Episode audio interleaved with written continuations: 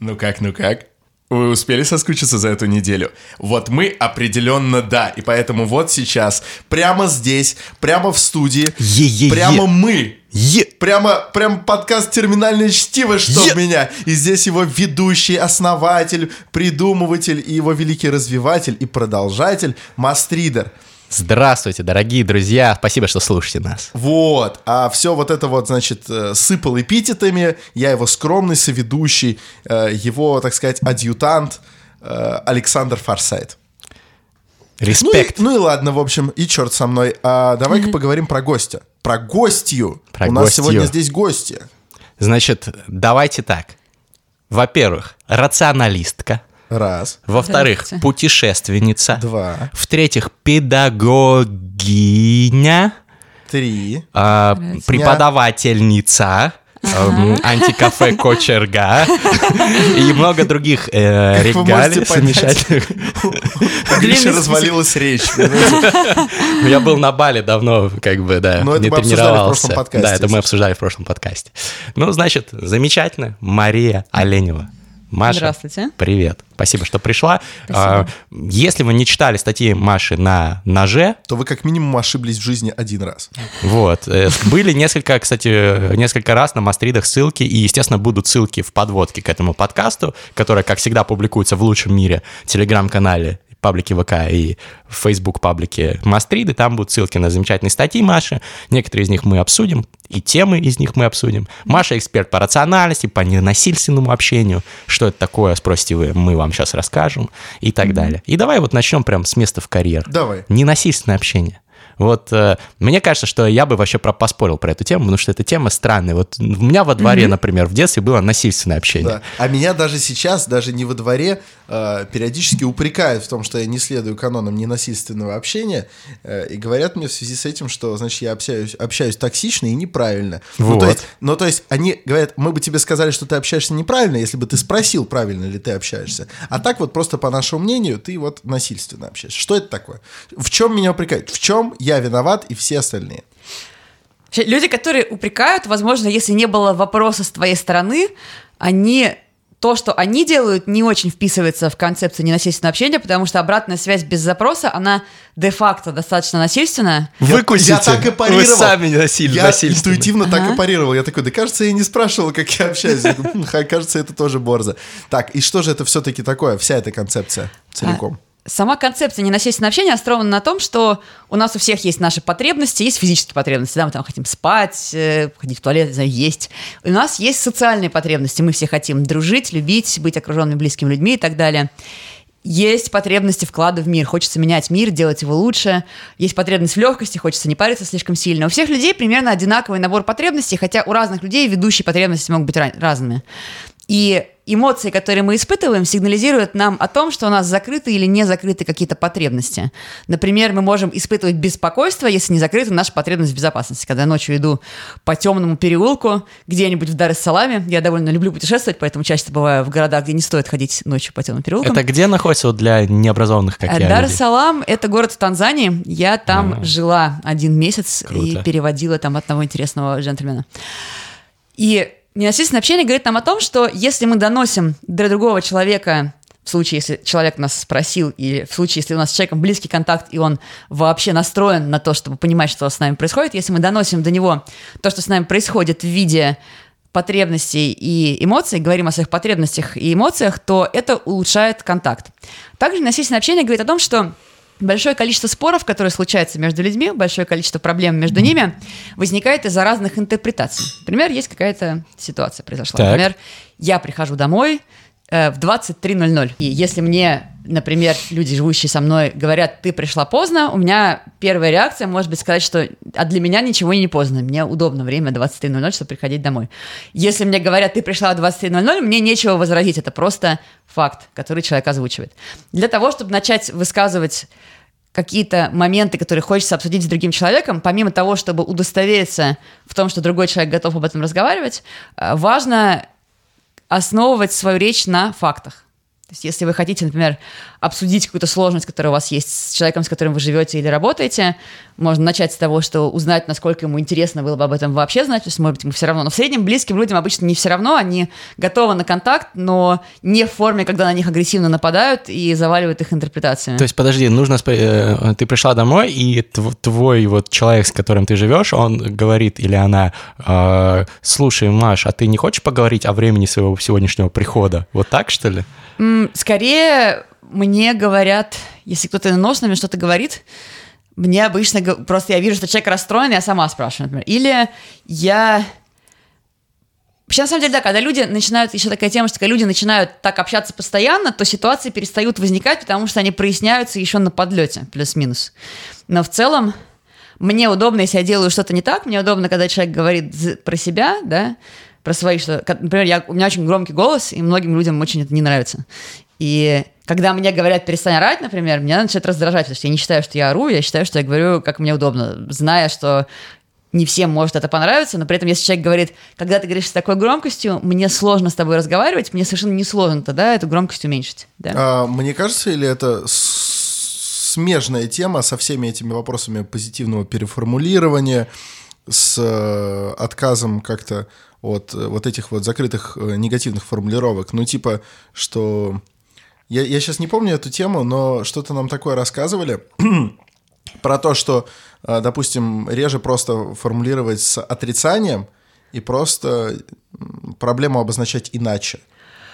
Я думаю, что многие техники общения перекликаются друг с другом, и это происходит из-за того, что важный компонент общения – это наличие доброй воли, что мы с другими людьми общаемся не с желанием их наказать и переделать, а желанием найти то общее, что у нас есть, и желанием найти такой способ взаимодействия с другими людьми, при котором нам обоим будет искренне комфортно. То есть если мы исходим из положения, что мы пытаемся не прогнуть второго человека под себя, сделать ему плохо, чтобы нам стало хорошо, а из того, что общение это не игра с нулевой суммой, где есть победитель и проигравший, а это взаимодействие двух людей, у каждого из которых есть интересы, то естественным образом возникает большое количество всяких идей, которые выражаются в отдельной концепции, как вот ННО. Я не знакома подробно с тем, что ты сейчас описал, но это звучит как что-то, что поддерживает ту же самую идею, что, знаете, да, идея... э, что ННО такое ненасильственное общение, значит. Да, А, ненасильственное и, и- и поддерживает, значит, какую идею? Что это не, не игра с нулевой суммой. Да, под игрой с нулевой суммой полага- подразумевается такая ситуация, когда, например, вы с другом играете в карты на деньги. Имеется Да. в виду, что если А Кто-то один карты, проиграл, как бы? Действительно. то другой выиграл. Ну здесь да. все честно, здесь есть договоренность о том, что это так, да, правила открытые. А не Но бывает win-win. Не бывает win-win. Или один выиграет, или второй выиграет, да?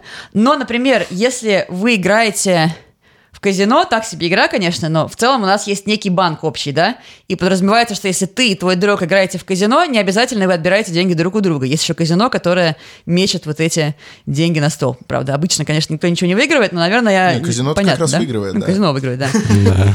В смысле, что когда мы Да, понятно. делим какой-то ресурс, который конечен, это одна история. И это не то, как мы сейчас в современном мире видим общение, что в случае общения это никогда практически не такая Но ситуация. иногда А как все-таки быть? бывает. А как нет? быть, Бывает, если да. мы ограничены, допустим, ресурсом времени, Ага. и у нас нет времени, э, значит, затевать вот это вот, э, вот это вот обтекаемое общение, где само собой, значит, все решится, а просто надо очень быстро все решить. Здесь важно придерживаться концепции ненасильственного общения, или можно сказать человеку, ты не прав, делай срочно так, типа потом объясню. Вот я маленький пример А? приведу, чтобы было нагляднее. Я вот э, учился кататься на яхте, э, короче, около недели в Греции. Там был русский капитан, который, когда ты что-то не так делал, он говорил, Гриша, ёб твою мать, быстро тяни, блядь! И все, и ты начинаешь э, тянуть, вот. А если бы он сказал, Гриша, ты не хочешь поговорить о том, что ты хуево как бы стак сильно поставил, вот, и то может яхта Ой, перевернуться а за можно я отвечу, как будто я твой ученик, пожалуйста, можно Ну, попробовать? хорошо, давай. да. А, Мне кажется, что с того момента, как вы вышли в море и определили, что он капитан, а ты матрос, уже существует запрос на то, чтобы он тобой командовал.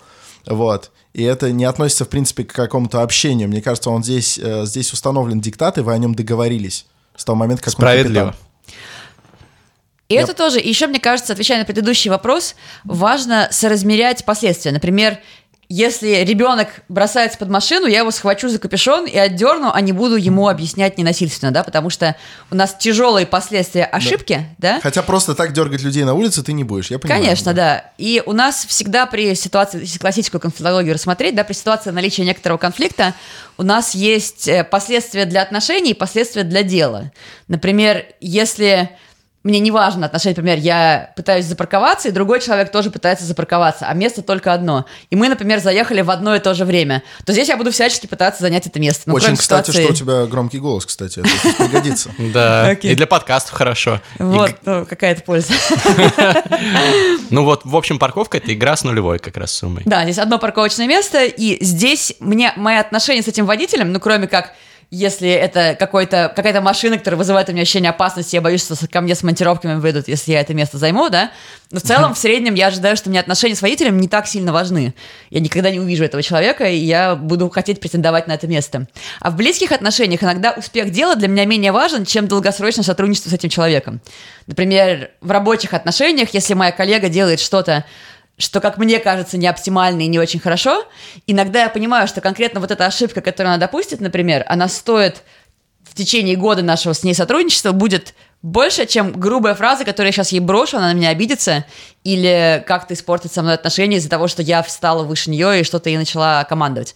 Поэтому я стараюсь соразмерять. Да, конечно, если это яхта, какая-то спорт, ситуация, когда мне там э, расплавленное олово на голову боевого товарищу, да, льется. Во всех этих случаях, конечно, самый короткий способ важнее, чем форма. Но по дефолту ненасильственное общение — это полезный тул, который ты используешь на ежедневной основе. Я ожидаю, что даже важно больше не форма, в которой ты говоришь вещи, хотя и это тоже играет довольно большую роль, а тот настрой, который у тебя в голове при этом. Потому что есть люди, которые приходят учиться ненасильственному общению с таким посылом, что я хочу вежливо заставлять людей делать то, что я хочу.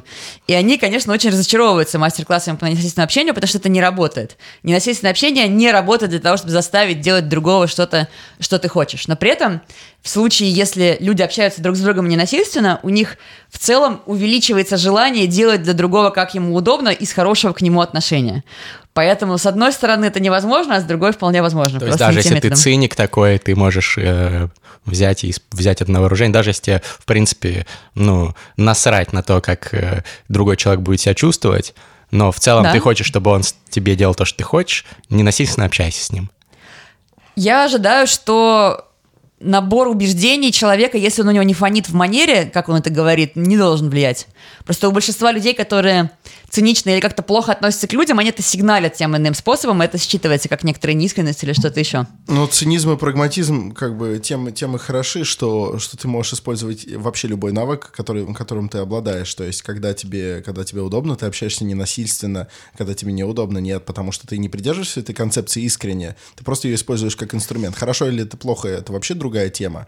Но я думаю, что циник может это использовать. Другое дело, что ты абсолютно права. И в большинстве случаев, особенно проницательному человеку, это будет сразу заметно, что он к тебе как будто, ну, знаешь, он всю жизнь был какой-то другой, а тут он начинает общаться. Ты пришла в 23. Э, Мне немного некомфортно. Такая, Сука, ты еще вчера на меня орал. Что это ты вдруг такой добренький? Нет, циники спалятся, циники будут наказаны.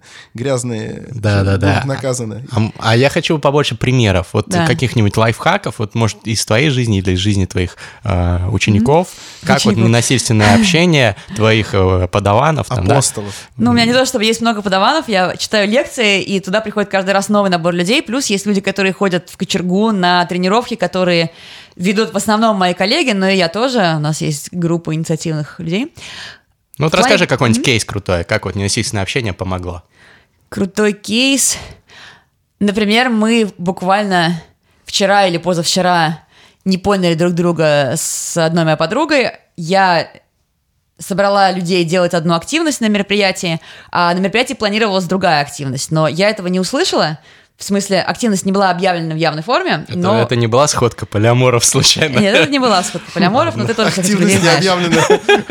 Это не было групповым сексом, да, не знаю, к счастью или к сожалению. Вот. Так. Тогда и мы после довольно легко все это разобрали. То есть ненасильственное общение сработало так, что в моменте у нас вышел конфликт, потому что мы очень сильно друг друга не поняли. У меня было ощущение, что я начинаю делать какое-то мероприятие полезное и хорошее, какую-то активность, и мне приходят и все пытаются зарубить, непонятно почему. А у второго человека было ощущение, что все были в курсе, что должно быть что-то другое, и что я внезапно взяла и, и под себя прогнула всю тусовку. И мы из-за того, что мы не кидались никакими грубыми словами, а сразу рассказывали, я рассказывала сразу, что смотри, когда ты пришла и сказала мне, что мне нужно прекратить делать то, что я делаю, я почувствовала себя очень странно, потому что у меня были ожидания, что ничего не происходит, и, соответственно, я могу организовывать активности на свой вкус. И мне было очень сильно тревожно, потому что я не понимала, что происходит. Я очень сильно разозлилась, потому что мне не понравилась форма, в которой ты мне сказала, что мне следует прекратить делать то, что я делаю. На что она тоже отвечает, что что из моих слов, как ей зашло или не зашло, после чего мы договариваемся, что в следующий раз я буду уточнять, в случае, когда я хочу делать какое-то мероприятие в рамках чужого мероприятия, буду уточнять у нее, а она будет учитывать мои некоторые особенности и переформулировать штуки, чтобы не подать мне по больным местам. И конфликт вылился, по сути, в, обмен там, питком сообщений. Хотя обычно я вижу люди, когда у них происходит что-то подобное, они долго ругаются, они выпускают свои эмоции в формате Это «выпусти неконстру- эмоцию». неконструктивно и не- невыгодно. Да. Просто когда ты говоришь, например, э, ты меня бесишь, ты меня побесила вчера, да? Это звучит, я сразу чувствую какую-то атаку. Ну да. А когда говорит, когда я заметила, что часть людей ушло и начало заниматься не тем, что мы запланировали, я почувствовала себя беспомощной, потому что мне казалось, я все запланировала, и вдруг у меня все разваливается в руках, да? Я просто представил себе, как после провального спектакля за кулисами актеры такие, ты понимаешь, э, вот когда, когда ты вот да- дал петуха, а потом слова забыл, я почувствовал некоторое вот э, недоумение, потому что я вижу, как там с третьего ряда зрители уходят. Вот. Ты ты не мог бы так больше не делать? Нет, если тебе нужно, делай. Но мне было тяжело. Я просто представил себе это и такой, о, это невозможно. Мне кажется, это не Такого совсем не пример межличностного общения. В ситуации, когда есть какие-то конкретные роли, и кто-то не справляется с конкретной ролью, тоже можно общаться на ношено, но немножечко с других позиций, потому что Типа позиция главного трупа и актера это не горизонтальная позиция, это вертикальная позиция. Я про актеров с актерами. Они же всегда обсуждают и думают, что другой виноват в их провале. Ага, но в Это- случае это с так. совместной деятельностью я, например, танцую, я не играю, я танцую линди-хоп. Э, Что ты танцуешь? Линди-хоп. А что такое линди-хоп? Линди-хоп — это вариант свингового танца, то есть то, что танцует под джаз 20-30-х годов. Круто. Ого, Да. это где много подпрыгиваешь, так знаешь, типа и ножками делаешь, да? Наверное, то, что ты описываешь, это буги-вуги, это похожий танец, э, но в основном проще Я, показать под- видео, я, чем я разом объяснять. описал так немного буги-вуги, джайв, вот все Что-то разом. такое, это перекликаешься, ты в правильную сторону думаешь, это примерно вот про это, да. Я просто много слушаю джаз 30-х годов, и поэтому мне при- приятно представлять, как будто люди в таких платьях чуть длиннее колена подпрыгивают. Да, да, да. И это можно посмотреть. Бывает в клубе Козлова, бывают мероприятия, где можно и поподпрыгивать, и джаз послушать живой. Чудно, я пришел бы. Вот, я тогда с удовольствием скину вам ссылочки. Звучит как Спасибо. план. Спасибо. Ну так вот, когда мы делаем группы людей, какие-то штуки, например, когда мы ведем занятия, и кто-то что-то сделал не так, мы используем ННО, но это выглядит не так же, как в близких личных отношениях, безусловно. Например, когда приходит кто-нибудь опаздывает на лекцию, а я организовываю, например, организую мероприятие, где несколько лекций.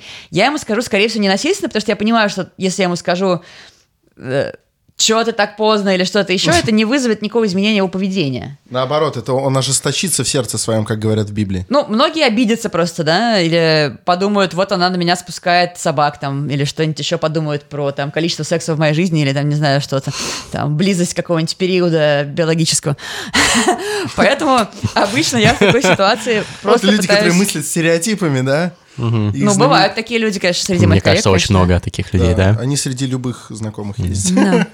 Мы тоже иногда грешим, Да, надо признать. А, а все грешны, все Да. грешны. А кто не Кто грешен? без греха первый киньте камень? Да. Ты как, да, мама, хватит за мной ходить, сказал Христос Богородица, да? Ты тоже знаешь этот анекдот. Ты знаешь этот анекдот. Гриша? Ну, короче, что если его сократить до одного, значит, кто... Значит, короче, на, на, на площади толпа казнит блудницу, и вот, и, значит, Иисус Христос такой, знаешь... а, Заказывал Барагос. гов- говорит, э, ну, кто, кто, кто вообще без греха? Первый киньте в нее камень. И тут из толпы выходит пожилая такая бабка с огромным булыжником, так бубух на голову. И он такой, мама, как же я от тебя устал. Пиздец. Она же без греха. Я понял, да. Ну, такой. Я плохо рассказал, потому что я сократил подробность. Мне очень Надо понравилось. к Вадиму Галыгину отправляться, мне кажется, этим Не, анекдотом. у меня есть хороший анекдот. Ну, А его, вот то, что ты мне скинул, там было все не смешное какое-то. Так я тебе скидывал не то. Я тебе скидывал выпуск Пивоварова, по-моему, про анекдоты. Да, И да, там да. были все не смешные. Вот это отстой. Вот. Куча Я подумал, что это анекдотов. просто Generation Gap. Ну анекдоты? ладно. Да. Вот! Вот, люди любят анекдоты, люди понимают анекдоты и Ну, ценят их. У меня есть секрет, мне 34 года, я из того поколения, которое любит шутить анекдоты. Ну, формально нельзя считать нас представителями разных поколений. Мы одно поколение. Ты тоже миллениал. Ну, в Миллениалка. в некоторых Ну, потому аспектах, что да, в некоторых нет, но в основном да. Ну да, нет, нет, нет, анекдоты смешные, ты просто не шаришь. Нет, в смысле, есть смешные анекдоты, но большинство анекдотов не смешные. Ну, типа, это Большинство просто анекдотов факт. всегда были не смешными. Большинство анекдотов это всегда как большинство книг. А большинство еще- книг херовые. а еще большинство анекдот, фильмов скучные. Анекдоты как форма именно, как формат морально немножко устарели. Ну, как бы Да. это просто факт. Ну, это как, я не знаю, эм, всерьез обсуждать немое кино, которое сейчас делают. Ну да, сделали там артиста, да, но это такой типа омаш, и, и с, с- с кучей экивоков там можно говорить, да, пиздат фильм. Но в целом, ну, это такая, такое, ну, такое. Что не ты, шаришь так на меня смотришь? Нет, ну нет, ладно, ты просто ладно. не шаришь Не шарю. Возможно, я не шарю. Продолжим. Значит, э, вместо того, чтобы провоцировать, э, чтобы проецировать свою агрессию на других людей, ты включаешь ННО, и у тебя в жизни все заебись. Но мне кажется, это решает часть конфликтов. Такого, чтобы это была волшебная таблетка, конечно, нет, потому что не со всеми людьми можно договориться, не все люди хотят с тобой оставаться в контакте, и не все люди взаимодействие с тобой воспринимают как игру с ненулевой суммы. Поэтому невозможно человека заставить быть ненасильственным или доброжелательным к тебе, но при этом в долгосрочных отношениях своим поведением можно людей располагать, и они будут хотеть меньше делать тебе сложностей. Что касается вот этих опозданий, всяких штук, вот, не знаю, актерских, не актерских, когда в коллективе, в команде нужно применять но, оно скорее переходит на уровень мысли. В смысле, например, когда ко мне лектор опаздывает, я скорее говорю, слушай, у нас было назначено в 8, ты приходишь в 8.25, у нас уже 20 минут эфира там прошло или что-то еще.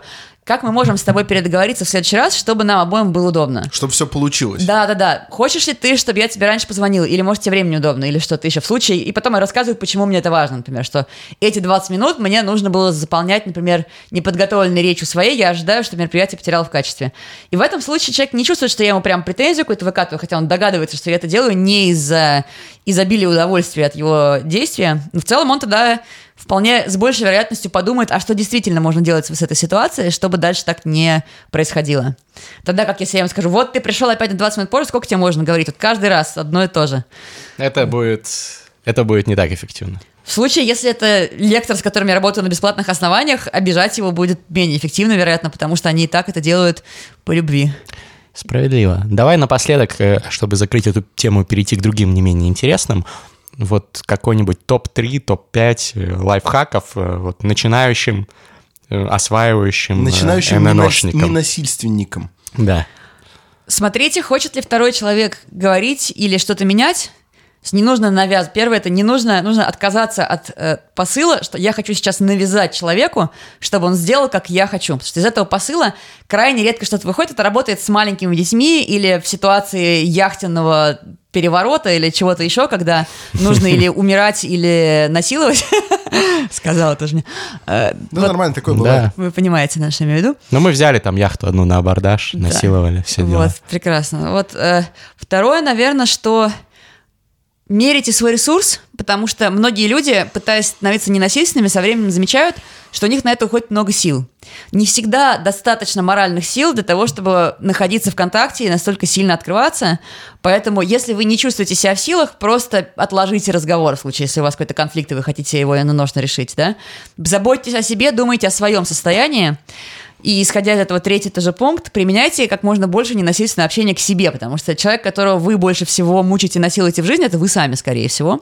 И ННО также Факт. говорит про ненасилие к себе и про бережное отношение к своим потребностям и чувствам.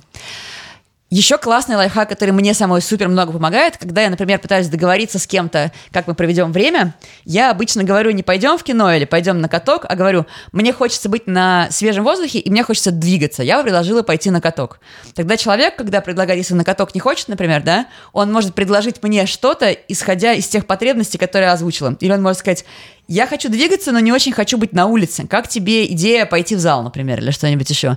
И в этом случае он присоединяется к тому, что я ему предложила, при этом добавляет туда какие-то свои потребности. Если мы, когда пытаемся договориться опускаемся на уровень того, для чего нам вот это вот действие, которое мы хотим э, убедить делать партнера, нам часто становится сильно легче. И еще какой-нибудь последний совет. Чисто для кайфа. Чисто для кайфа. Мне кажется, вот такая эмоциональная обнаженность, открытость и бесстрашие дает некоторый свой специфический кайф от общения, в котором много переживаний, уязвимости и открытости, оно терапевтично, и человек, когда получает большое количество опыта уязвимости, при котором ему никто не пинает ногой в живот, становится гораздо более сохранным. Ну вот в том-то и вопрос. Антихрупкость. Когда, когда ты, ну, когда ты обнажаешься, типа, в тебя же проще плюнуть. Так это же антихрупкость, братан, наоборот. Но большинство людей не очень хотят плевать. То есть, если человек хочет плюнуть, там за этим что-то стоит, и с этим То, тоже мне кажется, можно большинство работать. людей хотят плевать. Большинство людей не шарит за ННО. Ну, в смысле, они не хотят плевать сами по себе. Вроде в человеке, как бы, если ты религиозный, конечно, э, догмы воспроизводишь, что да, в каждом человеке есть, два семя змея, есть там два, все подожди, такое. Есть два подхода. Подход, который пошел вот это от Руссо, все гуманистическое, типа, что человек изначально хорош, а потом вокруг мир его портит. А есть, типа, иной подход, что человек изначально плох, и только комплекс ограничений и э, его, собственно, э, нравственного воспитания делает из него вообще хорошего человека. Ну да, типа И ГОПС, война всех против и всех. поскольку, там. и поскольку эти, эти концепции в равной степени недоказуемы, э, мой опыт просто подсказывает, что большинство людей как бы не до конца, не, не настолько хорошо воспитанные, чтобы по- подавлять в себе это низменное, э, по, по умолчанию заложенное. Эти, эти концепции, в принципе, не очень научны, потому что что такое там добро и зло и так далее. Но Я, это- это- я это- придерживаюсь это просто чуть другого. Философская, философская концепция, которая позволяет тебе рассматривать мир. Ну, И я мне кажется, человек другого. изначально говно, а потом из него, типа, его кругозор и то, чем он напитывается, делает из него, собственно, хорошего. А зачем человека. ты на черное и белое все делишь? Мне кажется, человек изначально, ну, сложная система, да, психическая, психофизиологическая. Ну, просто смотри, И человек говна изначально- там тоже есть, да, Человек изначально это просто животное. Если человек живет без людей, без какого-либо вообще воспитания, он вырастет как животное, даже разговаривать не будет. Факт. Вот. Соответственно, собственно, человека делает вложенное в него усилие. И если в человека не вкладывали достаточно усилий, он остается во многом животным, и ему наплевать, обнажаешь ты перед ним душу или нет. Но это не значит, что он хочет Он зло делать. Ну, я имею в виду, что он Животное об этом же не не хочет зло делать. Он об этом не задумывается и очень много тебя травмирует, просто потому что он как раз воспринимает эту ситуацию как конкурентную. Игру с нулевой суммой. Ну, типа того. Мне кажется, далеко не всегда так. Ну и к тому же все-таки мы не говорим про людей Маугли, да, которых там вырастили в Не, лесу мы сейчас не обезьяны. говорим про людей Маугли, это я просто тебе привел Я понял, в да. подтверждение своих мыслей. Вот, но в- общем, я более оптимистически, Вокруг видимо, люди такие городские к людям. Маугли, ты такой, я за ННО, а тебе в душу нахаркали и ушли, а ты сидишь такой, ну я же за ННО. Ну, иногда нужно давать пизды, конечно. Мне кажется, это как бы даже и на нож. Напоминаю, возможно, этот выпуск послушают ученики. Ученики э, Маши, Марии, точнее, как тебя отчество? Меня можно по имени. Меня называют Мария, и на вы называют они меня. меня на можно вы, называть иначе ученики. Вы Мария, вы, охуенные. Мария, вы простите нас. Нормально, нормально. Мы иногда сбиваемся, потому что мы по некоторым вопросам э, диаметрально противоположны, потому и интересно иногда кому-то нас слушать. И пишут, нахуй этого форсайта, выпизните, тебе с ним не по пути. Там. Мне бы хотелось ставить свои 5 копеек, кстати, ваше обсуждение, если можно. Да, конечно, нужно. Нужно! Ты Есть гостья! Есть вот по иношенному у нас все действия людей, они неплохие и не хороши, они направлены на закрытие потребностей, да, и то, какими методами человек закрывает свои потребности, связано, конечно, с его воспитанием, с его окружением и так далее. Но в целом за всеми действиями, за харками в душе в том числе, стоят потребности другого человека. И у среднего человека именно потребности харкать в душу нет в списке потребностей. Есть там потребность в безопасности или там потребность Но это в можно списать на уважении. потребность самоутверждения. Такая потребность есть. Ну, уважение, да, можно сказать, самоутверждение. Но здесь будет вопрос, почему он самоутверждается именно в этот момент, именно в этих отношениях. И как так может сложилось, быть, что... может быть, он мудак? Но в среднем ННО говорит, что выходите из контакта с людьми, которые плохо с вами общаются. Если близкие люди или друзья как-то нехорошо с вами общаются, ну, не нужно с ними просто иметь близких отношений. Если А если, коллеги... а если это, например, близкие родственники? Или коллега, или босс по Нет, а работе. давай, давай вот типа от босс, ну вот ты вот можешь просто уволиться. Ну вот правда. Не даже- так-то просто. Нет, окей, не просто, и ты многим пожертвуешь, возможно. Но вот есть близкие родственники, э, к- родственники, к которым ты, допустим, э, по традиции чувствуешь э, некоторую, ну какой-то вот этот вот близкородственный долг. Я с ними общаюсь на темы, которые мне искренне интересны. У меня есть некоторое количество рос... Ну, я вообще, на самом деле, общаюсь в основном с теми родственниками, которые мне искренне нравятся, а с теми, которые не нравятся, не общаюсь. Но в ситуации, если происходит какая-то ситу- социальная ситуация, в которой я не могу избежать этого общения, я его минимизирую, и я стараюсь в нем лидировать. Я им задаю вопросы на темы, которые мне интересны. И которые наименее чреваты конфликтом. Ну что-то я, как правило, и спрашиваю про их прошлое, про их личный опыт. Это мне искренне интересно часто знать. Они рассказывают что-то из своей юности, или я спрашиваю, как у них выглядело какие-то аспекты не знаю, реальности вокруг них, потому что если это люди старшего поколения, часто они бесплатные учителя новой истории, по сути, они могут рассказать угу. что-то про эпоху 50 лет назад, тоже довольно любопытно. Да, это, кстати, кайф. Там охуительные cool истории бывают. Сейчас один из самых популярных в России подкастов «Истории русского секса», когда берут интервью у всяких бабулек, которые рассказывают, как э, обстояло дело с сексом я бы такой точно 50, 60, 70 лет Мне назад. было совестно это слушать. Это, это, это я не слушал, я только читал про него, но хочу послушать. Мне кажется, это интересная идея. Ну, послушай, или можем, или можем набухаться и послушать. Давай, следующим темам. Следующая тема путешествия. Угу. Ты путешественница. У тебя прям да. так везде написано. Я смотрел во всяких там афишах, где это ты выступаешь. Это очень круто, потому что это круто. ты Маша путешественница. Это, Как Даша почти, да. Расскажи, расскажи, сколько стран посетила? 78, по-моему. Или 79, что такое. Слушай, мне надо посчитать. Как мы вдвоем вместе, мне кажется. Мне надо посчитать, я думаю, что я отстаю стран на 10. У меня 40. Может быть, на 15 даже стран отстаю я. Как, как, как так ты, ты смогла? Чем? Опять же, мне 34 года. Ну, я начала рано. Ты, понятно, что ты не работаешь, значит, в корпорации full time, да? Да, Все. у меня нет какой-то карьеры, которая развивалась бы вертикально. У меня есть разные работы, которые я делаю, разные дела. Я перевожу синхронно, последовательно, и перевожу документальное кино Латинской Америки. Ты синхронистка? В том числе, это да. Это очень круто. Да, вот это очень круто. Это невероятный респект. Человек, который пытался... А. Низко кланяюсь просто. Да, параллельно я преподаю, пишу статьи. Когда я начинала путешествовать, я еще была студенткой на младших курсах. И я путешествовала так много, как могла. Я ездила автостопом самыми дешевыми способами. И до сих пор сейчас я тяготею к бюджетным вариантам путешествий. На ноже есть набор моих статей, которые называются «Нищегиды». Да. Там не только я, разные люди пишут «Нищегиды», но есть несколько моих нищегидов, которые рассказывают Ссылки всякие, в описании. Да, лайфхаки про то, как дешево путешествовать. То есть да, просто мне это всегда нравилось, я это делала часто, и я это делала экономно, и обычно мои работы были так устроены, что я могла выделить пару месяцев в год на путешествие. Например, сейчас моя преподавательская работа заканчивается к лету и начинается только осенью, поэтому если я хочу, я могу летом куда-то ехать. Куда поедешь? Этим летом я пока точно не знаю. Я думала про Китай. Я думала скомбинировать поездку в Китай с работой в китайском детском лагере преподавательницы английского языка с целью получить еще кусочек нового опыта. Я вообще стараюсь соединять путешествия с чем-нибудь прикольным и интересным, если это возможно. То есть я пробовала волонтерить в разных странах, пока я путешествовала. Я, как правило, всегда пишу статьи и пробую работать удаленно параллельно с путешествиями или делать какие-то штуки, подписываться подо что-то, что происходит в разных странах. Один раз я была фотографом на, для одного человека на конкурсе «Мистер Зимбабве». Это конкурс красоты мужской фитнес. Я Братан, нам надо податься на этот конкурс. Да? Давай Можно подадимся. попробовать, да. Ну, на конкурс «Мистер Зимбабве». А, а мистер ЮАР, давай. Ты тоже там не выиграешь. Но я не черный, да. а там, штука. там белый чувак выиграл, когда я там была. Правда выиграл? Просто, на первом месте про... был белый, да. Просто очень забавно, потому что я много занимался и интересовался политикой в ЮАР. И это было Зимбабве, да? И ага. я понимаю, ага. это, это неподалеку, но я мыслю по, по, по примеру ЮАР. Из-за недавнего, ну, недавно кончившегося по меркам истории апартеида, ага. при идеальной программе и идеальном бэкграунде белый проиграет неидеальному черному на выборах президента, например, железно. Что мистер Зимбабве там попроще все с критериями. Слава богу, типа он красавчик или нет, типа, это как, это как вопрос Дудя.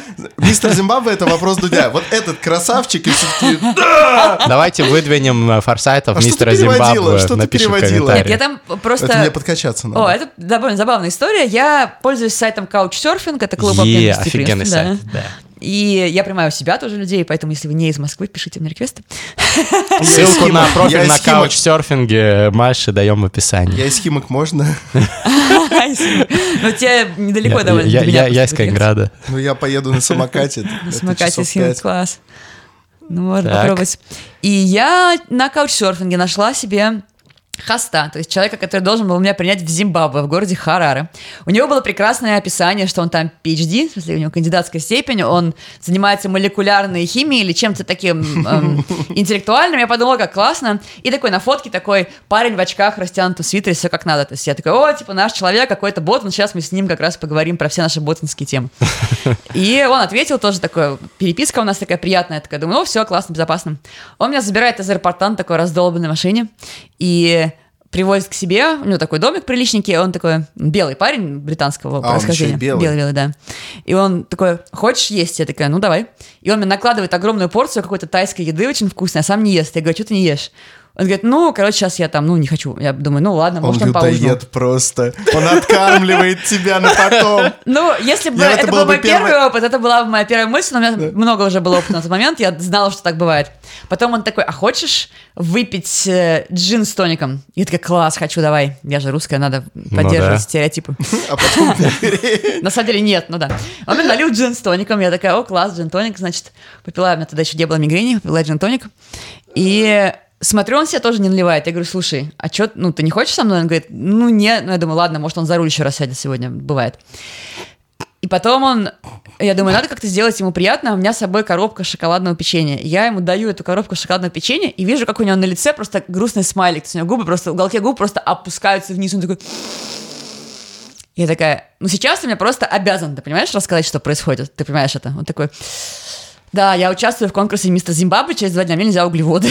А, И он два дня просто только говорил о еде, и потом он, ну, он качки, когда вот перед вот этими Да, да, всеми да, важными да, да. штуками, они, очень... типа максимальная просушка вот это, да. Да, и и не- им тяжело морально и физически, потому что мозг тоже недополучает глюкозы. И он такой весь бедный, измученный был. Я говорю, хочешь, я с тобой схожу? Он говорит, а что, так можно было? Я говорю, конечно. И пошла с ним, взяла с собой фотоаппарат. А у меня такой был тогда фотоаппарат еще большой, и там классные выиграл? получились. А, нет, он был четвертым, по-моему, Выиграл шести. другой белый. Другой, Типа, да, было два белых. сколько- и, э, Типа, Там всего два белых Из просто шести было. два белых было. Он на четвертом месте. Это невероятно, это невероятно. А, Но у меня сразу родилась идея, знаешь, такой короткометражки комедийный, представляешь? Он типа тебя покормил, Ага. вызвал твое расположение, а потом начинает тебя спаивать, чтобы отнести потом в свою африканскую комнатку и, и- и- и грязно тобой воспользоваться, значит. Он тебя напаивает, напаивает, напаивает, потом такой, а пойдем я тебе типа покажу. И ты такая, искренне абсолютно, у меня голова болит, и у тебя просто начинается мигрень, и ты сидишь, воешь, и он такой, блин, что я сделал с этой русской, кажется, я, хотел её сломал». Но не такого, да? Да, да, да. Сделать больно было бы и прикольно, это какой-то дурацкий способ. Так. Но в целом у меня не было никаких вот таких прямо опасных ситуаций. Я несколько сот раз останавливался, и больше тысячи людей По у себя приняла. каучсерфингу. По каучсерфингу, То да. ты одна из рекордсменов в России, да? Я думаю, что я вхожу в какой-нибудь там топ-10 или топ-20. Круто, да. круто. Респект. Вот. Сейчас я тоже принимаю, сейчас сильно реже, потому что меньше приезжает каких-то интересных людей, но последняя история очень забавная. У меня завтра будет э, гость из каучсерфинга, он мне написал реквест, что «О, там, здравствуйте, Мария, я нашел ваш профиль в каучсерфинге, я еду тут на один фестиваль, есть такой фестиваль прикладной рациональности, кидает мне ссылку на человека, который я организую». Охренеть. Чувак, а я организатор этого фестиваля. И он у меня будет после фестиваля, специально на фестиваль едет в Москву, будет у меня три дня жить потом. Из какой страны? Э, Нет, он русский, он из Казани едет. А. Русские люди тоже могут этим пользоваться. Ну да, я знаю, у меня есть профиль, я в свое время пол Европы объездил по каучсерфингу. А, в тринадцатом году я учился в Германии полгода. Из Казани, ну, И в Марокко еще тусовался с э, чуваком-контрабандистом оружия, просто дикий чел. Вот, и много очень впечатлений. Очень Да. крутой сервис. Я вот сейчас из Эфиопии, я, конечно, каучсерфингом не пользовался, потому что я не разобрался, как это работает. Я немножко туповат в этих вопросах. Но вот я привез оттуда винца, жалко, что ты его не пьешь. Там пэш, что ли? Вот это вот, вот это вот, А, которая просто вино? акация стоит. А. И э, там, значит, теперь, теперь меня считает своим суженым одна, я сейчас не шучу, эфиопская проститутка. То есть она пишет мне и звонит э, почти каждый день в WhatsApp. И мне как-то неловко ей сказать, Познакомились вы, конечно, в очереди за хлебом, правда? нет, познакомились мы в борделе, э, но, но я туда пришел, как ни странно, не по своей воле. Я пришел туда, потому что чувак мне сказал, там черный рынок, там меняют деньги по хорошему курсу. И это правда. Серьезно? Клянусь. Я потом расскажу. Да. Это... а, А послушайте предыдущий а выпуск возможно, подкаста. это в предыдущем выпуске Да, есть. предыдущий да. выпуск подкаста. Понимаете, мы их записываем, так скажем, наоборот. Да. И поэтому в предыдущем выпуске подкаста это есть. Но потом я тебе лично расскажу, если мы да. где-нибудь э, повидаемся. Может, я в кочергу как-нибудь заманите меня. Ну, Конечно, Давайте ты вообще-то там как-то был. Мы набухались был. и приехали на встречу Я книжного был- я клуба там- Мастридера. Я там рамсил шпион Медведева, и с тех пор мы очень друг друга любим. Это сейчас не иронично. Это факт. Мы там порамсили, и с тех пор мы такие просто, о, пион. Кстати, кто Ага. хочет вступать в книжный клуб мастридеров, туда иногда даже Форсайт заглядывает. Мы там книги встречаемся, обсуждаем. Сейчас обсуждаем э, Rationality from AI to Zombies. Рациональность от И к зомби Элизера Ютковского. Раз в месяц встречаемся, охуенно проводим время. Книжный клуб Мастридера, Донатись- респект. Донайте на Патреоне, patreon.com slash mastrider, и вы получите членство в этом клубе, а еще членство в закрытом телеграм-чате, а еще возможность получить наш мерч, а еще прийти на терминальное чтиво и кучу других плюшек. Топ-3 страны, в которые ты бы посоветовал поехать не просто заядлым путешественникам, а вот просто тем, кто хочет поехать в путешествие, куда ехать? Чтобы, ну, за невероятными впечатлениями. Я подозреваю, тебе есть что сказать по этому поводу. Ох, мне кажется, главное это конкретному человеку под себя что-то искать, потому что люди очень разные, Ну, но в конечно, целом да. вот так, если без На- каких-то на особенностей, вкус, да. я бы выбирала Мексику, потому что она очень разнообразная, в ней есть и интересная природа, и красивая колониальная архитектура, и древние руины. Она довольно разноплановая. Там можно и по руинам полазить, можно и на море просто поматрасить, полежать там на берегу Карибского моря, и какой-то активный отдых. Там много всего разного есть. И при этом это не самая дорогая страна и безвизовая для россиян. Потом мне очень понравилось в Австралии, но это Здесь денежная да. штука. То есть нужно на это потратить средств и времени. Это на 5 дней особо не съедешь. Ну да. Безумно в Японии мне понравилось. То есть топ-3 Мексика, Австралия, Япония, наверное. Япония тоже дорого.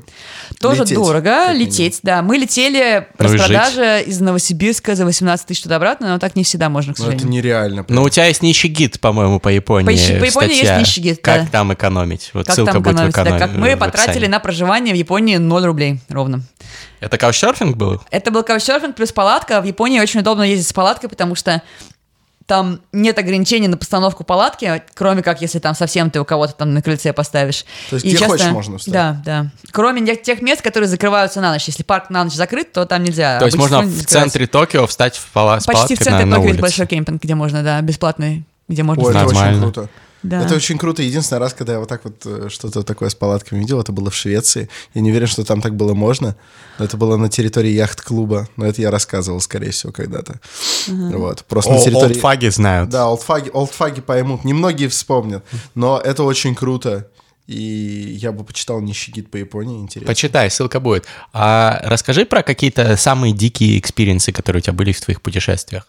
Может быть, дикие в положительную, и в отрицательную Хорошо, сторону. да. Я как-то раз ехала из Чили в Аргентину. И получилось так, что в Аргентине нас развернули на въезде в Аргентину, потому что нас накосячили с визой. Это была не наша ошибка, это была ошибка в визовом центре, ну, где мы делали визу, в общем. Даже не в визовом центре, мы ее делали сами, но там консульство сказало нам одно, а в базе было другое. В общем, ошибка была их. Но нас развернули и сказали, едьте в консульство, переделывайте визу, а это был вечер пятницы. А у нас через неделю был уже рейс из Бразилии. Мы возвращались после большого путешествия по Южной Америке. И пока мы сидели там, страдали, ждали миграционщиков, чтобы они нам сказали что-нибудь, я подружилась с местными карабинерами, это такие типа поли- полиции. Да. И они говорят, знаешь что? Езжайте просто на другой переход, что вы здесь вообще переживаете. В другом переходе там типа, попроще все, там ездят чисто там грузовики, и вас там не будут трогать, вас нормально пропустят, все будет хорошо. И мы реально поехали на другой переход, и приезжаем туда, там такая дорога очень маленькая, узенькая, и ничего не происходит. В смысле, мы там доехали до куда-то, нас какой-то там грузовик в кузове довез, а все это еще происходит, там границы проходят по горам, поэтому там пустыня Атакама, горы, то есть, ну, пустыня плавно переходящая, в общем, в горы, такое огромное звездное небо, и мы, значит, в этом кузове под звездным небом едем куда-то в ночь вообще по крошечной дорожке, думаем, куда мы вообще сейчас приедем по этой дороге. Может, быстрее было дождаться понедельника, получить визу. Ну, да ладно, приезжаем, значит, ночуем в Атакаме, там пустыня огромная, ночная, без вообще источников света, кроме звезд. Спим, утром просыпаемся, какое-то время голосуем, ловим машину, которая едет 10-15 километров или что-то такое. Она нас довозит до КПП, там такие чилийские, чилийские какие-то, тоже карабинеры или кто-то, я не помню, как они там все называются. В общем, чилийские полицейские, форпост чилийской полиции перед уже... То есть миграционка уже прошла, мы уже получили штамп, а это вот охранники, типа. И они такие, все, давайте заходите, располагайте. Мы такие, не, не, нам ехать нужно. И они покатываются со смеху. Они говорят, здесь одна машина в день, она уже проехала, типа. Никакого ехать сегодня не будет, давайте располагайтесь у нас. И мы заходим к ним, они там наливают нам сразу писко, это чилийский алкоголь, какую-то еду нам готовят, показывают нам Чека-паука на испанском языке, свое табельное оружие и всякое такое. Потом они там, ну, тоже начинают Смотри, весело. Да, так было, да. Смотри, что написано. Вот же это класс. И, значит, у нас от писка и от горняшки начинает, у меня начинается сильная головная боль. От горняшки, от горняшки у Гриши как-то раз ноги отнялись, чтоб ты знал. Ну, на, на меня есть 6 пресс, это тысячах метров над Ну, уровнем не моря. 6, там ну, было 5 с под, под, под пятеру, да. Ну, вот это тоже около выше четырех. Вот это место, где мы были, там около четырех, может, выше. И мне прин- принесли кислородный баллон, а у них ни разу не было такого. Но они там, у них реально там два грузовика там в день приезжают, они туристов никаких не видят, у них никогда ничего не происходило особо. И они приносят мне значит, этот баллон, откачивают меня типа кислородом, им прикольно тоже, что о, там какой-то ну, первую помощь, сейчас вспомним свои там сертификаты по первой помощи. После чего я ложусь спать и утром просыпаюсь от ора. Слышу, кто-то орет на испанском языке, какие-то грубости. Я просыпаюсь, а нас положили спать, там у них такие, как это, двухъярусные кровати, и нам там выделили одну из кроватей, там два или три полицейских этих. И я выхожу, и я вижу, что полицейский тыкает автоматом в пузо водителю грузовика. Я говорю, друзья, что происходит? И На каком языке ты спросил? я испанский знаю, на испанском. И он говорит, ну вот, аргентинцы вас брать не хотят, потому что они плохие, аргентинцы очень плохие люди, они вас не хотят брать. Выяснилось, что э, карабиньер этот чилийский пытается убедить аргентинского водителя нас довести до, до аргентинской части границы, чтобы мы дальше уехали. А аргентинский водитель ссылается на то, что компания, которой принадлежит грузовик, запрещает им брать пассажиров. Ну, как бы честно все, ладно. Мы остаемся сидеть, через некоторое время приезжает еще один грузовик и уже нас забирает.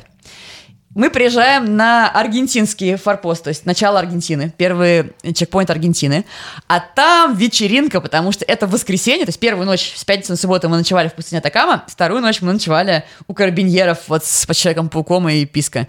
Так. А, а, Третья ночь, ночь с воскресенья на понедельник. У них, значит, огромная там жаровня, жарится куча мяса. Вся там таможня, значит, радуется нам. Говорят, русские туристы, обалдеть. Ставят нам штамп, все хорошо, никаких вопросов не задают. И мы с ними, значит, еще дальше фестивалем. Там они нам, нам такое мясо, секое мясо, значит, подают, э, развлекают нас. И в итоге нашли какой-то почтовый, к ним почту кто-то привез, и они нас, значит, туда к почте запихнули. На прощание дали нам доброе напутствие и отправились мы дальше уже в Аргентину. На, на машине с почтой. На машине с почтой, да. Еще я ездила верхом на свиньях. Как-то раз был такой в Гватемале. Эти кафири совсем обалдели, уже верхом на свиньи ездят. Это Как трогать можно. А, Так, рассказывай. Там был микроавтобус, в котором была клетка со свиньями, и он нас взял на клетку наверх. То есть нам нужно было залезть на клетку. И свиньи, они периодически пытались, я не знаю, кусались, не кусались, смысле, они пытались что-то делать своим ртом в нашу сторону. Мне было довольно страшно, и нам нужно было довольно аккуратно как-то на этой клетке сидеть. Надо было такое. Я ездила еще в товарных поездах. Один раз в Бирме нас тоже запихнули в почтовый вагон. Я ездила... Какие еще были? А, один раз я ездила на свадебном лимузине на МКАДе. Я голосовала по МКАДу, и у меня остановился свадебный лимузин. Я по приколу просто махнула. Со свадьбы или без? Без, без, он такой весь, такой весь залитый шампанским, весь в бутылках, говорит, там, разгреби там, короче, и садись, вот. И я, значит, там где-то разгребла села. Вот, подвозили. Нормально. Вот классно, что ты такая обаятельная, знаешь, а мы стоим с мрачными еблами. И на нас никто не дороги, берет. И никто не берет. И мы обычно какую-нибудь девчушку выпускаем к дороге, чтобы она голосовала. Э, так- и Это правда. Э, Я не знаю, может быть, мы используем сексизм себе в во благо в, данных- в этих ситуациях, но охотнее останавливаться. Потому что когда два мужика голосуют, все, типа, никто почти Очень, не очень сильно от страны, на самом деле, зависит. Есть страны, Ну, где прям... В России есть разница, но, например, супер разница в Мексике. В Мексике, типа, пять девочек едут быстрее, чем один мальчик. А в Европе разница не такая большая. Я периодически ездила, например, встречалась где-нибудь в Европе с каким-нибудь своим другом парнем, и он доезжал за похожую скорость со мной, за тоже примерно время. В смысле, мы ехали из А вы двух разных соревновались, точек. да, типа? Кто быстрее? И это тоже, я участвовала в гонках по автостопу, бывают М, автостопные соревнования, слышал, да. есть клуб спортивного автостопа, можете нагуглить, и он делает соревнования по автостопу, если вам такое интересно, оно есть. Я уже слишком стар для этого дерьма. О, В свое время я ездил автостопом, Мне, но кстати, 34 года, поэтому я тебе скажу, ты нифига не стар для этого дерьма. Ты молодо Сам- выглядишь. готовился бы к подкастам, раз нас посетил. Мне не 30, мне Мне 31. 31. Отлично. А, кратчайшую историю от нас или все-таки будем только Кратчайшая от тебя давай. Кратчайшая история из хайлайтов нашей поездки. Мы ездили на автодоме по Балканам. О, прикольно. Э, Мы запихнулись туда. У нас была постоянная компания вчетвером, но иногда добавлялся кто-то пятый, и были странные вещи. И мы отпраздновали день рождения Григория Мастридера в Белграде. Причем мы запарковали, э, мы запарковали автодом буквально практически на тротуар. Ну, то есть там э, можно поставить обычную машину, а автодом там не помещается. И мы немножечко запихнулись на В центре тротуар. города где-то. Да. Э, Мне еще наш э, друг Рома Чминаев сказал, что, типа, тебе штраф повесить. Я говорю, так я его выкину нахер. И с нами, типа, ничего в любом случае не сделают. Мы же русские, мы же братья. Вот. И мы там, значит, очень сильно закутили. У нас был алкоквест, и, по-моему, был хороший день рождения. Мой лучший день рождения. Неплохой пиздец.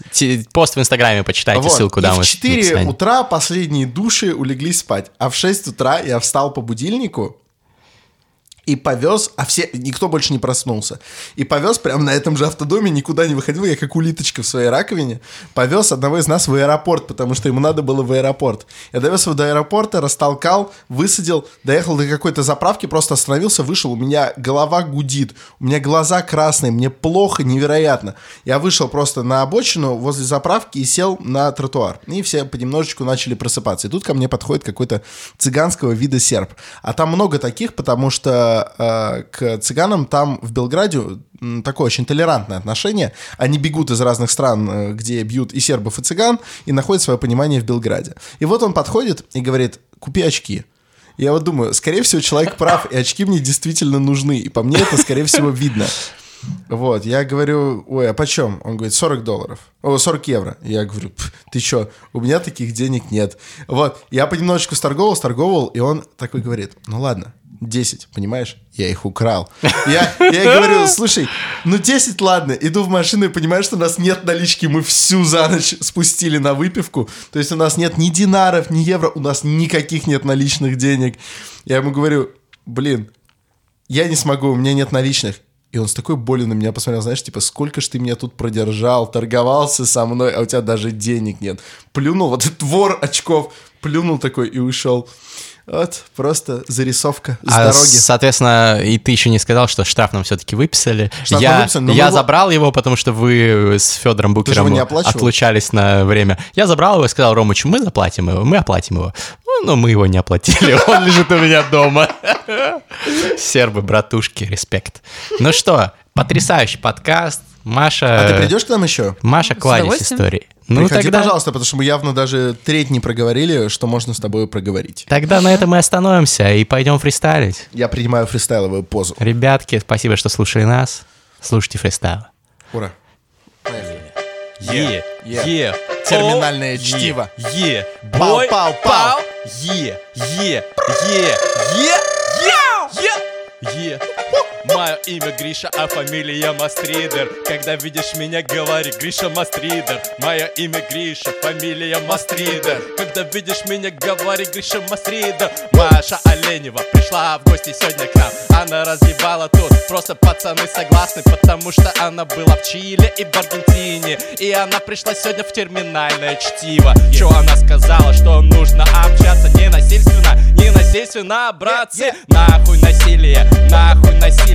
Я предпочитаю старое доброе ультранасилие. Только хардкор, только хардкор, только хардкор, только ННО. Я не видел НЛО, но могу тебе еще сказать, что я могу так бесконечности читать. Big Baby Tape. Yeah, здесь Маша Оленева Жалко, что сегодня не воскресенье Я не знаю, этот бит кажется Что-то подобное Ладно, по фристайлям. Yeah, я недавно приехал из Абиссинии. Мне здесь объяснили что-то за ненасилие. Ненасильственное общение, е. Ладно, я первый, кто в этой стране попробует под этот бит Рассказать вам про то, как надо общаться. Вы можете в разных ситуациях оказаться. Вы можете с кем-то заговорить, а он вас даже не понимает. А вы на него орете, такие говорите Ты неправильно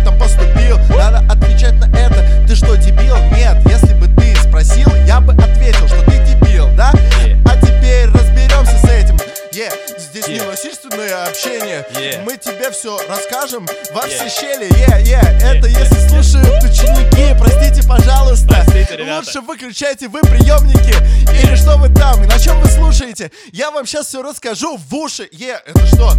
О, там такие паузы. Ладно, ладно, главное не менопауза Е, Е, Попробуй насилие, продолжить. Не насилие, нахуй насилие от бессилия. Кто-то прибегает в жизни к насилию Но я скажу, мы просто, блядь, мы бы об- об- обосили вас. Мы бы просто были в Абиссинии И мы сказали, что, блядь, делаем красиво. Мы Александр Форсайт записал там трепак. Если ты не смотрел, то просто посмотри этот трепак. Он Е, разъебал е, е. ебаного дипексенса Просто про- посмотри, это был плод инцеста. Просто пиздец, просто пиздец. Эфиопия, Адис-Абеба Он там отец, он взял Ладу Лада Гранта или Приора И он сказал, что он вр- ворвется ровно. Он ворвался ровно на этот биток У него все ок, он просто пиздатый пацаненок Ок? Е, попробуем применить нестандартную технику Попробуем читать стиле Паши техники. Паша. Я завязал на себе галстук Мастридер гангстер Он слева от меня сидит или уже съебался. Я туда посмотреть не могу, хотя хочу. Что я еще? Я выпью вина чуть-чуть. Пока пауза, пока пауза. Я расскажу вам кое-что про текилу Сауза. Знаешь, что такое текила? Это тот мескаль, который делают в пяти штатах по всей Мексике. В других нельзя, потому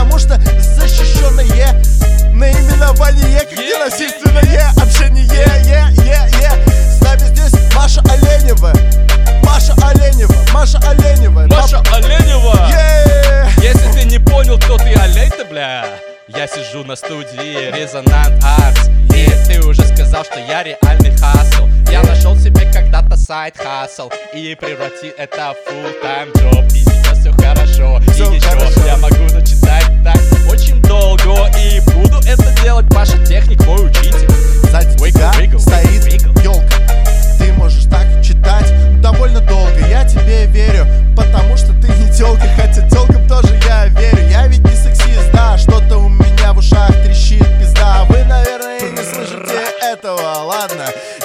могу фристайлить Как будто шоколада Я наелся, что это значит? У меня передоз углеводов, брачу Углеводов, брачу Е, Yeah. Попробуем продолжить на этом пути Делаем все по красоте, по красоте, красоте! Е. Продолжаем, вот это да, здесь нужен метроном. А то пизда, как ты бибей, битей под это читал. Я знаю, вроде бы накал ты показал. Е, все перлись с этого стиля. И я Е. так не могу, я же, блядь, живу в России. Я никогда не выезжал, никогда не выезжал. Покажи мне свой стиль, покажи мне свой. Э, Я хотел сказать анал, так нельзя, так нельзя На бите музыкальной карабиньере. Я Здесь съел был- вчера карбонару. Здесь был коллектив э, «Двое против ветра» Спасибо, ребята. Терминальное чтиво, ставьте 5 звезд на iTunes